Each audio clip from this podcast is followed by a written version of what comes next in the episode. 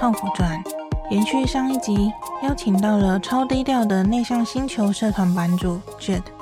我们聊到了当初想建立粉专与社团的初衷，只是单纯的想分享自己的经验，而透过持续的分享，也收到许多伙伴的回馈，让 Jet 感觉自己的分享能够帮助到有共鸣的伙伴，也是支持他坚持下去的动力之一。而 Jet 也发现，伙伴们所经历的问题根源都差不多，觉得自己很奇怪，或与他人格格不入。不管在学生时期、出社会，甚至结婚后，这些问题就存在。而这些状况，其实我们都经历过，我们并不孤单。也因此，Jet 明白自身的内向特质容易受到外界影响，因此更懂得挑选让自己舒服的人事物。并且将生活极简化，让自己能更加舒适自在。如果你还没收听，赶紧点击收听上一集吧。在这集节目里，我们会聊到关于职场与人际关系。Jet 运用在职场多年经验分享，他观察到适合内向者的工作形态，也与伙伴分享了在团队间如何有效率的沟通与合作，一起有共识的完成目标。以及在今年初，他是如何做出离开待了四年的公司，选择更适合自己现阶段的工作。相信大家听完一定会感到深深被同理与温暖。如果你想收看这一集的文字稿，可以点击音频内的详细资讯，就可以找到连接喽。那就让我们继续听下去吧。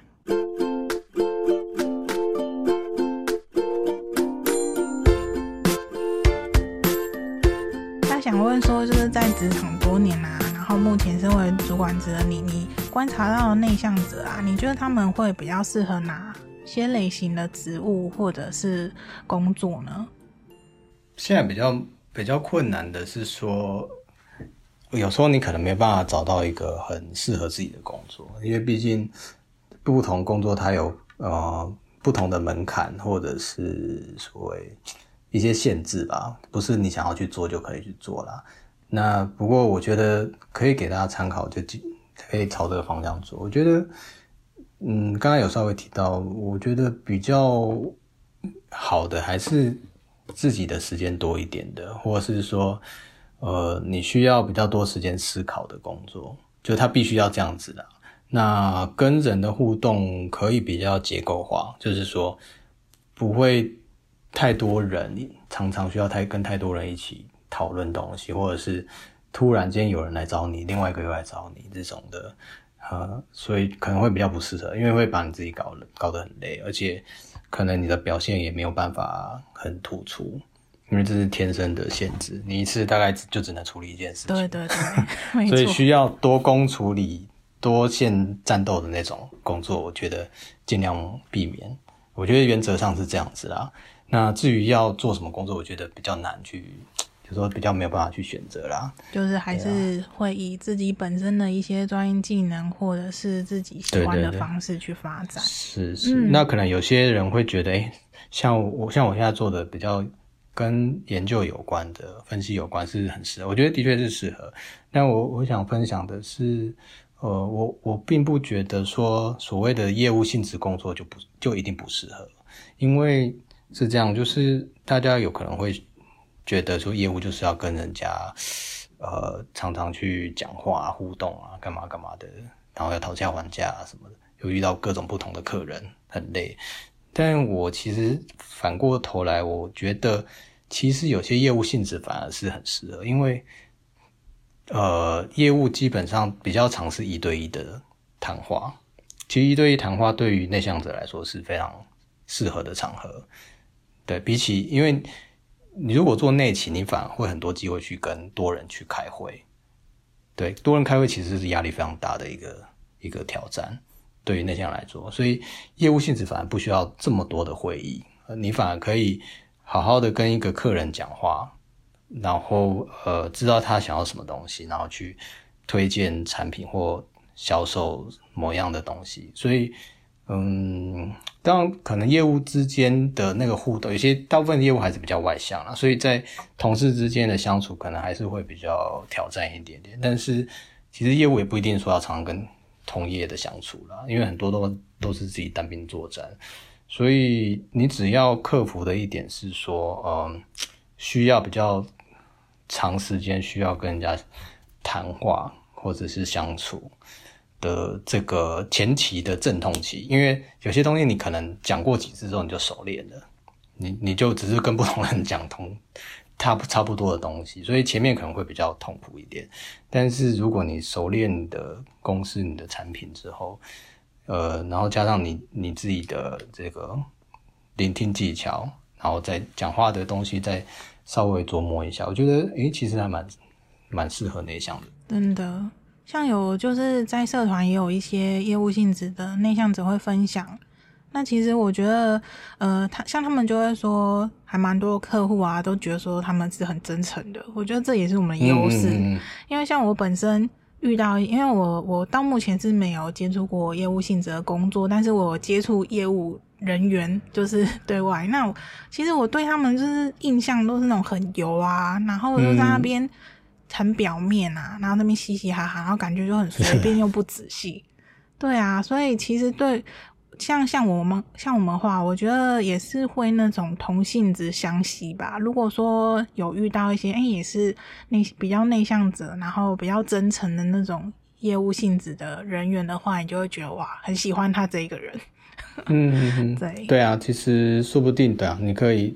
你的那个客人是这 些内向人的，闯出自己一片天，真的哎。对对，所以我觉得也不需要太排斥这个事情，真的。对对。好的，那有看你的粉砖啊，有一篇贴文说啊，就是像你以前在学生时代的时候，也很羡慕。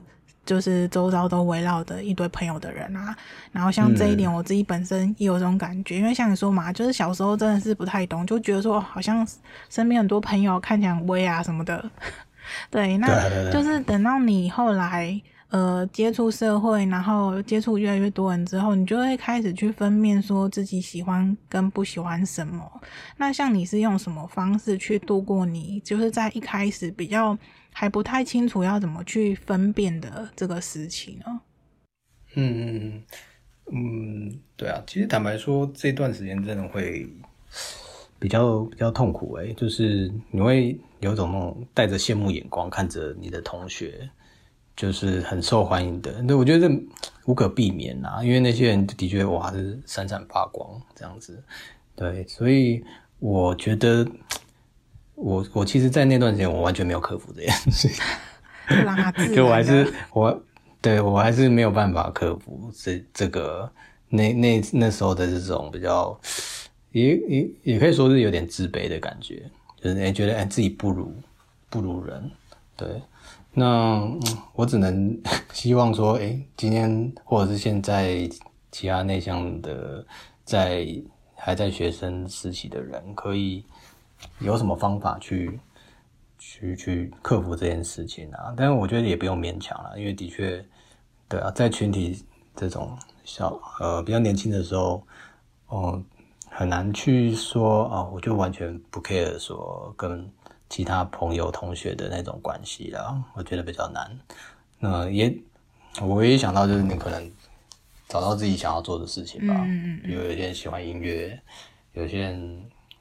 其实我觉得网络这件事情，可能某方面也会帮助一些内向人，可以活得更好。在我说在那个时间点啊，因为你可能会比较自在一点，所以可能这时候这个时代网络这么方便，然后那么多社群可以运用的状况之下，我觉得透过这些工具，或许可以过得稍微好一点吧。对，我是希望这样子啦。有我有我有帮你整理一个那个金句，就是哥都经历过。嗯 对，哥都经历过，其实很不止哥啊，有很多哥哥、对姐姐，对，就是都蛮 suffer 的这件事情。其实就是让他很自然的，就是讲过，像社团就是还蛮多，也是真的都是在学生，他们。就是你应该也有发现，其实就是每两三天都是出现一样的文章，对，嗯、所以真的是觉得说这种事，因为大家都会遇过，那有有时候其实你人生的经验啊，如果如果说你不自己去面对的话，你也没有办法去体验到这些。就算说你可能当下很痛苦，但是你未来有可能会变成更好的自己，这样子。对啊，我觉得不用勉强说一定要解决什么问题啦。嗯、有些东西它就是在那个时间点会卡卡的。没错没错。但是，嗯，只能说不要因为这样子就否定自己啦。嗯，我觉得这个是重点。算算是说，就是转，就是让他知道说这件事发生是很正常的，那就是转移自己的注意力，不要一直在钻牛角尖啊，纠结在那件事上。对啊，我觉得就类似说，大家都会有青春期吧，嗯、那那段时间就是比较别扭。真的。那有些是因为环境因素，刚好跟你的个人的某些东西就是不合嘛，那也没办法。对啊。然后还有你另外一篇天文也有说到，就是关于。拒绝别人这件事情啊，像这件事情也是非常多伙伴会经常卡住的关卡，然后也请你跟我们分分享一下你的想法。嗯，好啊，这个我还蛮多心得的，嗯、因为现在的工就是在工作上，你一定会需要做到这一件事啊，不然你会一个是你会把自己累死，不然就是把如果你有带团队，你就会把你团队累死。我觉得。这对没有没有没有任何好处。那嗯，我自己的心得是说，还是要有有凭有据啦。就是你拒绝别人的时候，你是站在什么角度？呃，如果你只是站在自己的角度说，我就是嗯不太想做，或者是什么什么什么，我觉得比较难去说服别人。但你可以用一个。呃，比如说，这对于客户来讲到底是好的还是不好？还是应该说好的还是没有帮助、没有影响的？或者是说，对于这个这个专案，到底你的这个要求是很优先的吗？还是说可有可无？我觉得，呃，如果能够在这件事情上，呃，对方也能讲出一些道理，我我其实觉得 OK，我会帮他。但如果他都讲不出来，我觉得讲讲觉得这个东西其实还好。我觉得那个你去拒绝的话，其实你自己也会蛮觉得正当的，或者是你也不会觉得亏欠别人啊。因为有些人就是就是爱伸手嘛，就是哎、你帮我一下干嘛？哎、帮我弄一下这样子。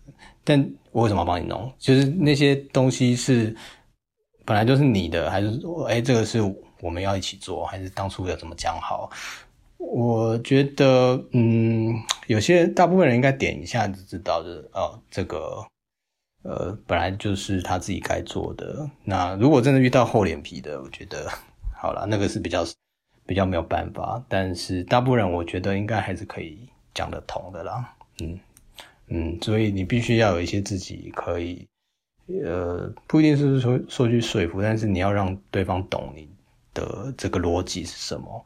那我觉得，如果可以，我觉得这也是一个测试。就是如果他能够接受你的这种想法的人，我觉得你们或许后面还会处得来。但如果他就是挑拨，或者是就是就是那种脸皮很厚的，那我觉得你就知道这个人也也要多多小心了。那这样我会想问说，如果说就是你的 partner 啊，跟你最亲密的 partner 却是那种就是阿公每天啊，然后或者是脸皮很厚，然后摆烂的那种，像这种你有遇过这种，你是怎么去处理？说就是要怎么跟这种配合吗？嗯，我比较不会遇到这种啦，我我比较有遇过的是，嗯，他比较嗯比较敢要求。就是他会比较所谓 push 的人，比较嗯，不会到咄咄逼人，但是他会常常烦你的这种。但我私底下跟这种，我刚才讲这个人是还蛮好的，但我我怎么样跟他相处？其实，嗯，我其实也没有用什么技巧诶，但是我会让他知道说我现在的时间是在做什么事情。或是说，呃，对我的安排，我规划怎么样子？嗯，那那件事情我会听啊，但是实际上能不能就是帮他做，我我还是还是会考量一下子，对啊。所以我觉得跟人家就是合作啊，或者是沟通上，真的首先要把自己的情绪啊抽离出来，等到你、嗯、对，然后站在第三视角的。那个方向去思考，因为像我以前，我觉得我就很容易就是会莫名的就变成受害者的角色。然后你受害者角色，其实你脑袋盘盘旋的都是指责对方的话。因为像我最近就是呃有在跟跟一个就是跟一个人接洽好了，然后他的一些可能我们的认知有点落差，嗯、然后后来我就发现我在给他写写信的这过程啊，我就发现哎，我的因为像那个我们这种特质就是很容易自己从文字写一写，然后都会一直反复的看很多次，因为我还问过蛮多伙伴都有这种 对。习惯，所以你就是边看边看就觉得不对，这种感觉好像我在指责他。那我就觉得，如果我是他的话，我会觉得很不开心，然后会反而你会有攻击性，就是会变两个人好像都彼此要攻击，好像要把对方怎么样看谁比较厉害这样。但是我觉得这好像并不是我们想要做好沟通的这个初衷。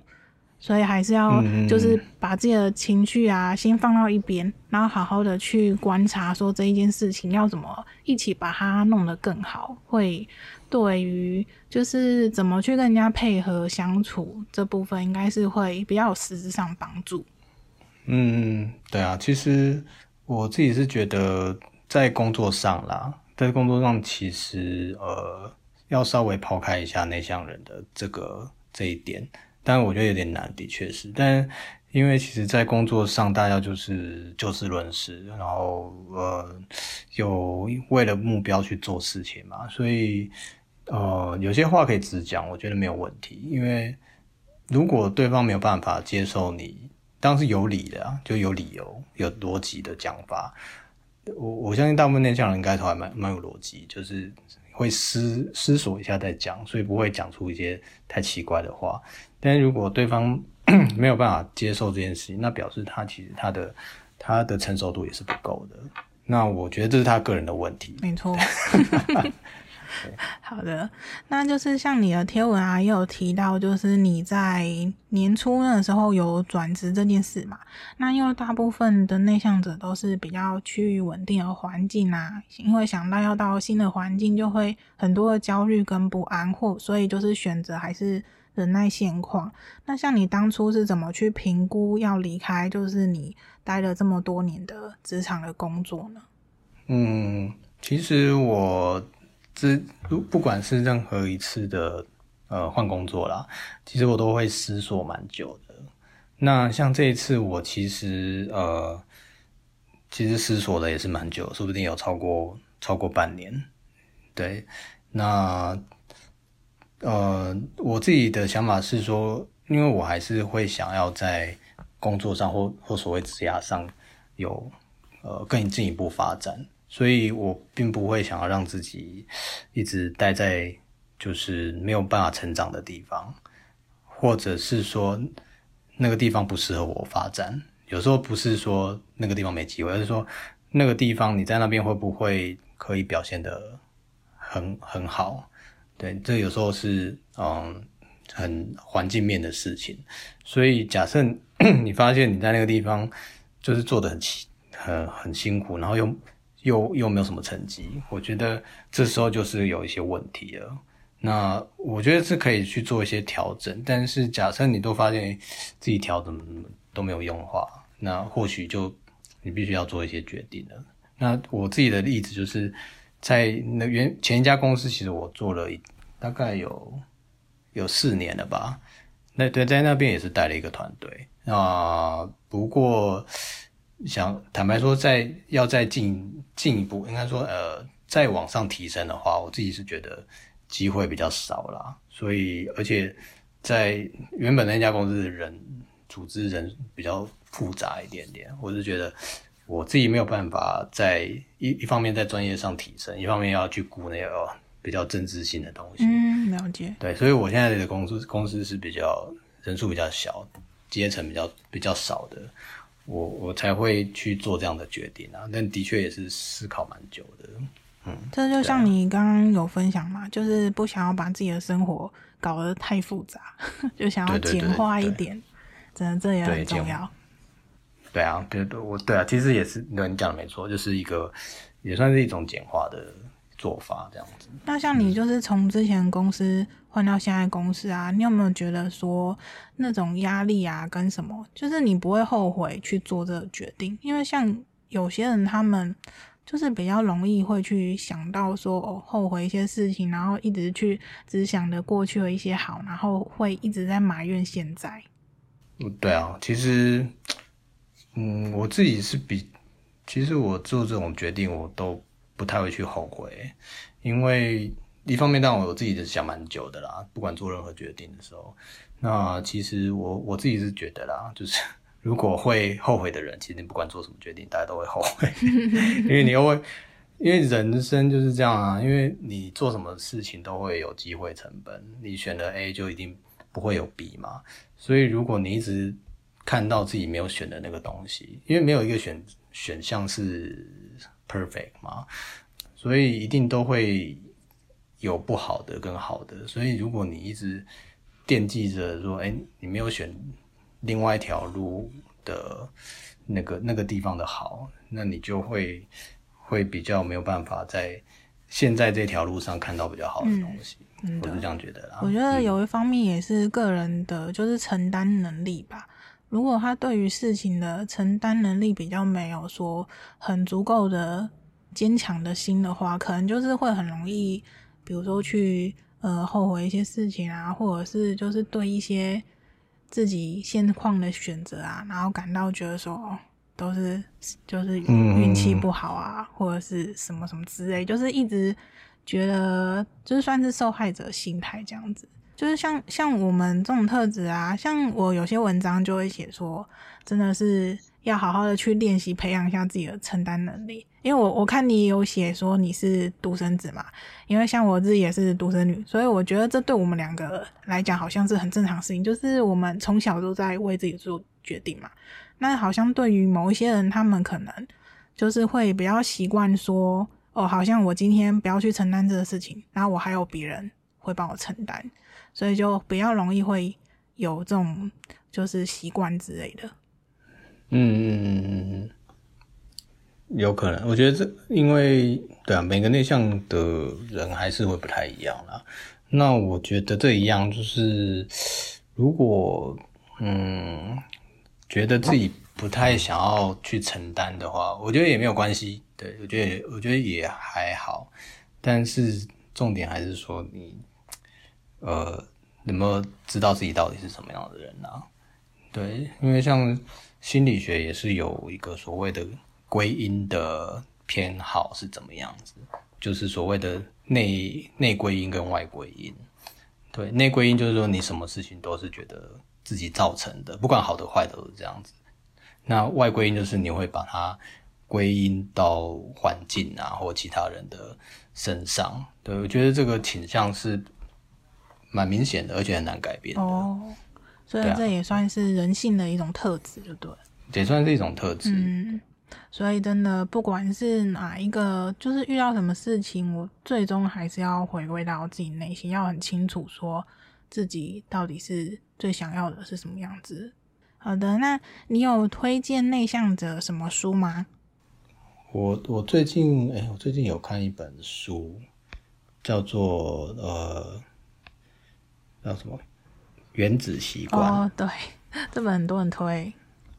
对，我觉得他也是，他这本书很，呃，就是运用一些心理学的一些原理，那把它去跟生活上怎么样去呃培养好习惯，然后去除不好习惯的这个做法，去用理论跟实际上去做结合。我我觉得这样的书，我看起来就会蛮有感觉的，就是诶，你可以把心理学去应用在帮助自己身上，就是它是一件可以做得到的事情，而不是说好像有一些理论或者是有一些东西你看了之后，然后就想说，然后嘞。对对对对对，所以我觉得这本书它会很，就是很多人推荐也是这种吧，因为它就是会从你生活中微小的习惯，然后慢慢去改变，而不是突然叫你去做一件哦，你就是一开始就否定自己说啊，不可能啊，我不会做这种事情的。所以我觉得它厉害的是在这一点。对啊，我觉得这种书，呃，如果你不是心理学背景的，也看得懂，而且你会知道。你也会学到一些心理学的东西。我觉得这种书这类的书都还蛮还蛮推荐的，对，就是很实用，可以运用到生活。对，因为我我自己看到这本书，我也觉得这本书真的是很厉害。对啊，我觉得是还不错，可以推荐给大家。好的，那你未来有就是对自己未来期许是什么？未来哦，嗯、就是嗯，我觉得可以找到自己想要过的生活吧。有点抽象啊。对对 对啊，但是我觉得这件事情是，even 到现在我还没有很确定的，就是哎，你想要呃。在什么样的环境生活啊，或者你以后工作上你想要做什么样的工作，或者是你想要跟什么样的人交往、结婚等等的，其实我觉得那个都是慢慢摸出来的耶。嘿，但是你如果不开始做的话，你就会就是没有结束的，没有没有没有办法了解的一天呐、啊。对，所以我觉得这件事情对我来讲是一个很重要的。我一直都会注意的事情。嗯，所以就是活在当下吧，就是可以把当下每个选择都做最好的决定的话，就可以让未来越来越贴近自己想要的生活。对啊，然后另外一件事情就是，我也希望说以后有比较多机会去呃给别人一些影响吧。对，这个这可能也是当时我那个建这个。粉砖的一个动机吧，会希望透过自己这个小小的力量去帮助，不能说帮助啦，就是给别人一些看法分享。对，我觉得这个这对我来讲是一个，嗯，就是一个蛮蛮正面的动动力的。对，我自己可能很懒得去做一些事情，但如果我知道这些事情会可以对有人有一些正。就是正面的影响，我我做事情的动机会比较高。没错，没错，真的，这 是真的，啊、就是你会得到一个很好回馈，然后会觉得说，哎、欸，自己的分享是有价值的。对啊，其实我觉得做事情如果没有价值的事情，我做起来都会很对啊，意兴阑珊。而且没有价值，其实也会很容易就是会自我怀疑，就会想说，嗯，这件事好像 不知道干嘛。好像对，就是。对，你会你会不知道说我为什么要做这件事情，真的。我觉得在工作上都是这样子，嗯，然后在生活上，我觉得好像都是。对啊，就是就是也算是所谓价值，我觉得也是一个成就感。对，成就感也是啊，对对对，那是很重要。那最那最后，你有想对内向者们，包含你自己，说些什么吗？嗯，其实我最近有写一篇，我觉得。它算是我一个近期的感想啊，嗯、就是我还是蛮希望说，就是所谓内向者这件事情，不要，就是他的那种负面的感觉可以慢慢的消失。对，我也是这么希望。嗯，对对，但这个的确，的确是非常。困难的事情，其实我觉得这有点就是算是那种希望可以透过我们的一些分享，然后让大家有集体潜意识，你知道吗？又可以影响这个世界。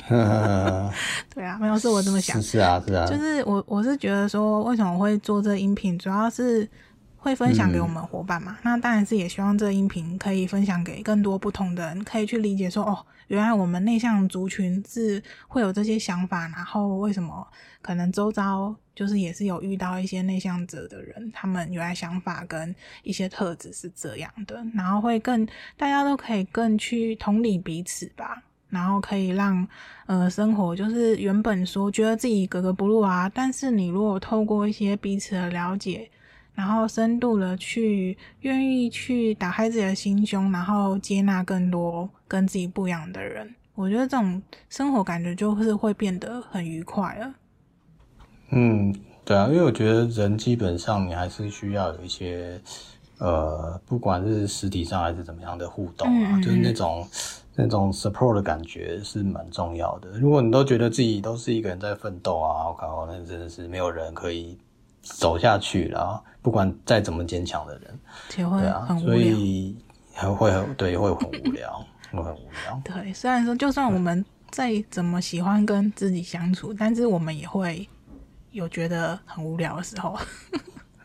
对啊，你还是需要跟一些人有一些连接啦。对，没错。觉得这是一个人性，没有没有办法去，应该也不需要去说抛弃这件事情啊。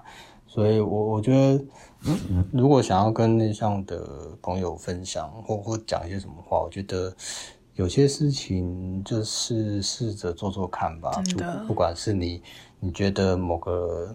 某个女生很漂亮，想跟她讲话，就去跟她讲嘛。嗯嗯、真的没 错。就算人家不理你，那就也没关系，你也不会有什么损失啊。或者是，哎呀、啊，或者是你想要在工作上取得一些不一样的感觉，你可以找你同事讨论，找你主管讨论这个。我觉得，嗯，只要你的出发点是呃。是是是怎么讲？是好的，不是那种要动歪脑筋的。我觉得没有比较不会有人说一开始就觉得，你为什么这样子？就很就拒绝。我觉得你还是会遇到一些人会啊，愿意去，不是说帮助你啊，跟你可能跟你分享一些事情啊，对啊，或跟你互动。我觉得其实很多人都蛮无聊的啦。如果你可以稍微。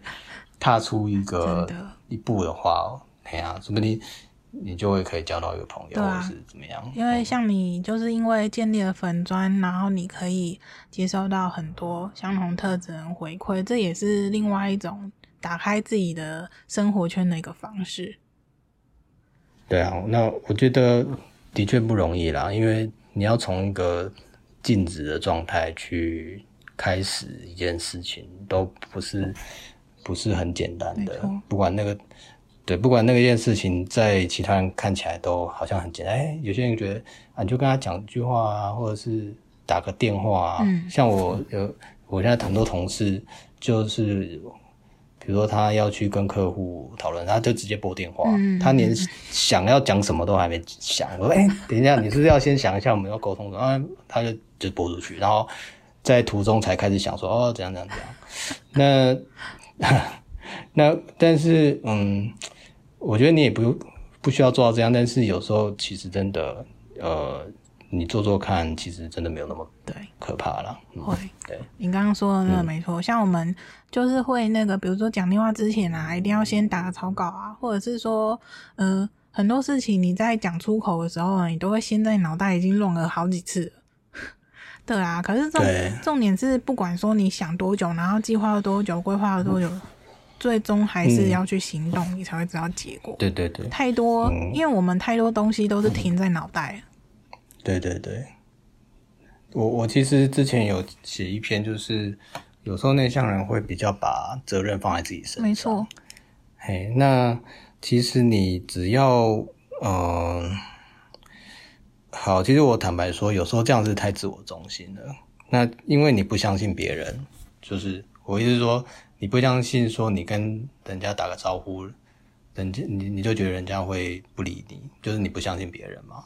但其实有时候这种互动责任不是都在自己身上啊，你可以把这个责任分给别人，就是这个互动的品质好不好，其实双方都有责任去去。对啊，去贡献一些，所以，呃，不要把责任都放在自己身上。我觉得很多事情就会比较稍微简单一点。就是这种，其实都是多练习啊。第一次真的是非常的恐怖，很可怕。对，对。但是你经过第二次、第三次，你之后就会开始觉得，哎，好像也还好。所以让我想要说，为什么有些人他可能年纪越来越大的一些长辈啊，你就会觉得，哎，他们好像天不怕地不怕，就是因为他们经历过很多。就是重复的事情啊，甚至被拒绝过很多次，然后在他们这年纪的时候，就会觉得啊，又不会痛，也不会流血啊。对对对对啊！对啊，有时候就是这样子。真的，所以我觉得做就是开放的心吧，这样真的是会对自己的不管是生活还是情绪啊，都是会得到很多真的跟以前不一样的感受。嗯嗯，对啊，好的，没错。那如果听众对你有兴趣的话，可以在哪里找到你呢？很简单，就是 脸书搜寻内向星球，有两个地方啊，一个是我的粉专，另外一个是社团。那这两个社团就是大家可以交流的地方。那粉专就是我自己，就是有事没事写一些我自己的小心得啦。那对啊，如果大家看了有什么 feedback，都可以用留言啊，或者是用呃私讯的方式跟我分享，我都。都很高兴。好的，如果就是听完了这些你的分享了，然后有什么问题想要问你的话呢，也是可以跨出一步直接私讯你，你会非常非常的亲切的回复。没错，没错，好的，没问题。好的，好啊，那就谢谢你啦。好，谢谢。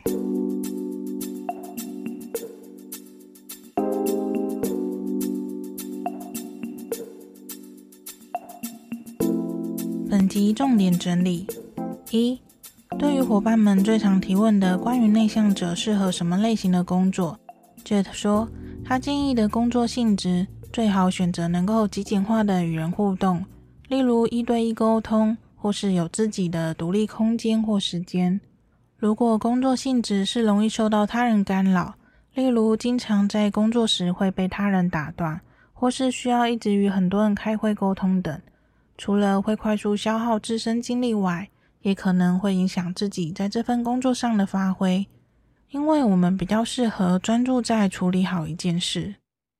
二，Jet 分享关于内向者较担心的业务性质工作，在他过去经验中发现，并不是所有业务性质的工作都需要大量的与人沟通，许多业务都是与客户一对一的沟通，只要专注在客户的需求，反而更适合内向者。像我本身就很喜欢跟内向特质的业务接洽，感觉很舒服又更加真诚。而内勤工作需要在公司内同时与多人开会与沟通，其实压力感觉会更大。三，Jet 说，过去他也曾羡慕那些周遭总围绕着一堆朋友的人，而当时的他其实没用什么方式去面对与释怀这些事，反而就让它自然而然的发生。因为这也是自己一个成长的经历，也是有了过去这些经历，才会造就现在更好的自己。而现在网络资讯随手可得，如果伙伴们正面临着让自己感到不舒服的挑战，建议能善加利用社群力量，给自己多点不同选择与面对方式。四，对于拒绝别人这件事，Jet 说，必须将自己的情绪抽离，以客观的角度去分析好坏。而不是依照自己的喜好去判断喜不喜欢、想不想做，才能有理有依据的与团队沟通，一起完成目标。而从我的经验中发现，与他人合作时，需学习将自己的情绪抽离出来，以第三视角的角度去判断事情，才不会让自己身处在受害者的心态。脑袋想的与说出口的，都是指责与怪罪他人的言语。将情绪抽离，才能看清眼前所遇到的困难，而与伙伴们一起用最好的方式去解决它。五、关于如何评估是否该转职这件事，Jet 说：当在一个稳定的工作里，感到越做越心累，不管做任何调整却都没什么成效，这时就该评估是否需换个环境了。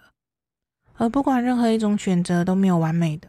如果一直后悔当初的选择，反而会忽略当下所拥有的美好。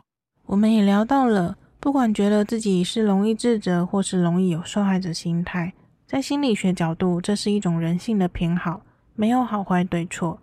只要自己能够觉察，并且了解自己是怎样的人，这才是最重要的。六，Jet 推荐大家可以阅读《原子习惯》这本书。此书运用许多心理学的原理，教大家实际操作，养成好习惯与改善自己不喜欢的习惯。他觉得非常的实用。七，接着说，他也在边生活边调整，并找到自己最理想的生活方式。未来也希望透过自己的经验分享，可以让许多伙伴感到温暖与共鸣。这也是让他愿意持续坚持的动力。我们也聊到了。希望透过我们的分享，能让更多人对于内向者的负面偏见慢慢减少，也能彼此同理。这世界就是有许多跟自己不一样的人。八，接着说，不管什么事，就勇敢去做吧，做了才会知道结果。在人际关系中，先打开自己的心胸，主动友善的去接触对方，或许会得到自己意想不到的回应。毕竟大多数的人都是乐于分享的，就算最终得到的不是自己想象的回应，那也没关系。毕竟与他人互动是不可控的，至少我们勇敢去做了，不需要自责或因此害怕而限制了自己。最后，在这系列音频里有个特色。就是在每一集的节目中，我会截取出两段金句，而在这一集，我就截取出了四段。金句一：第一次的跨出会感到无比恐惧，但试着多做几次，那种恐惧感将会越来越小。金句二：保持开放的心去接收不同的事物，才能够体会到现在与过去有所不同。金句三：因经历过那些痛苦与不愉快。而造就了现在更好的自己。金句四：不论结果好坏，至少我们勇敢做了，不需自责或害怕而限制了自己。是不是超级有感的呢？我会将这些金句做成图片分享在我的粉丝专页里。如果让你感到有共鸣，欢迎来我的粉专，将这些金句分享给更多需要的人。相信愿听到这里的你，一定是对自身有非常多的期许。很感谢你愿意花时间收听，也要请你感谢你自己，愿意花时间吸收不同的资讯，让自己有更多选择，往更好的方向成长。请记得，在这一路上，有许多跟你一样的伙伴都在默默努力着，我们一点都不孤单。如果你也想来节目里聊天，分享你的故事。欢迎点击音频内的详细资讯，填写报名表单跟我联系。那我们就下一集节目里见喽，拜拜。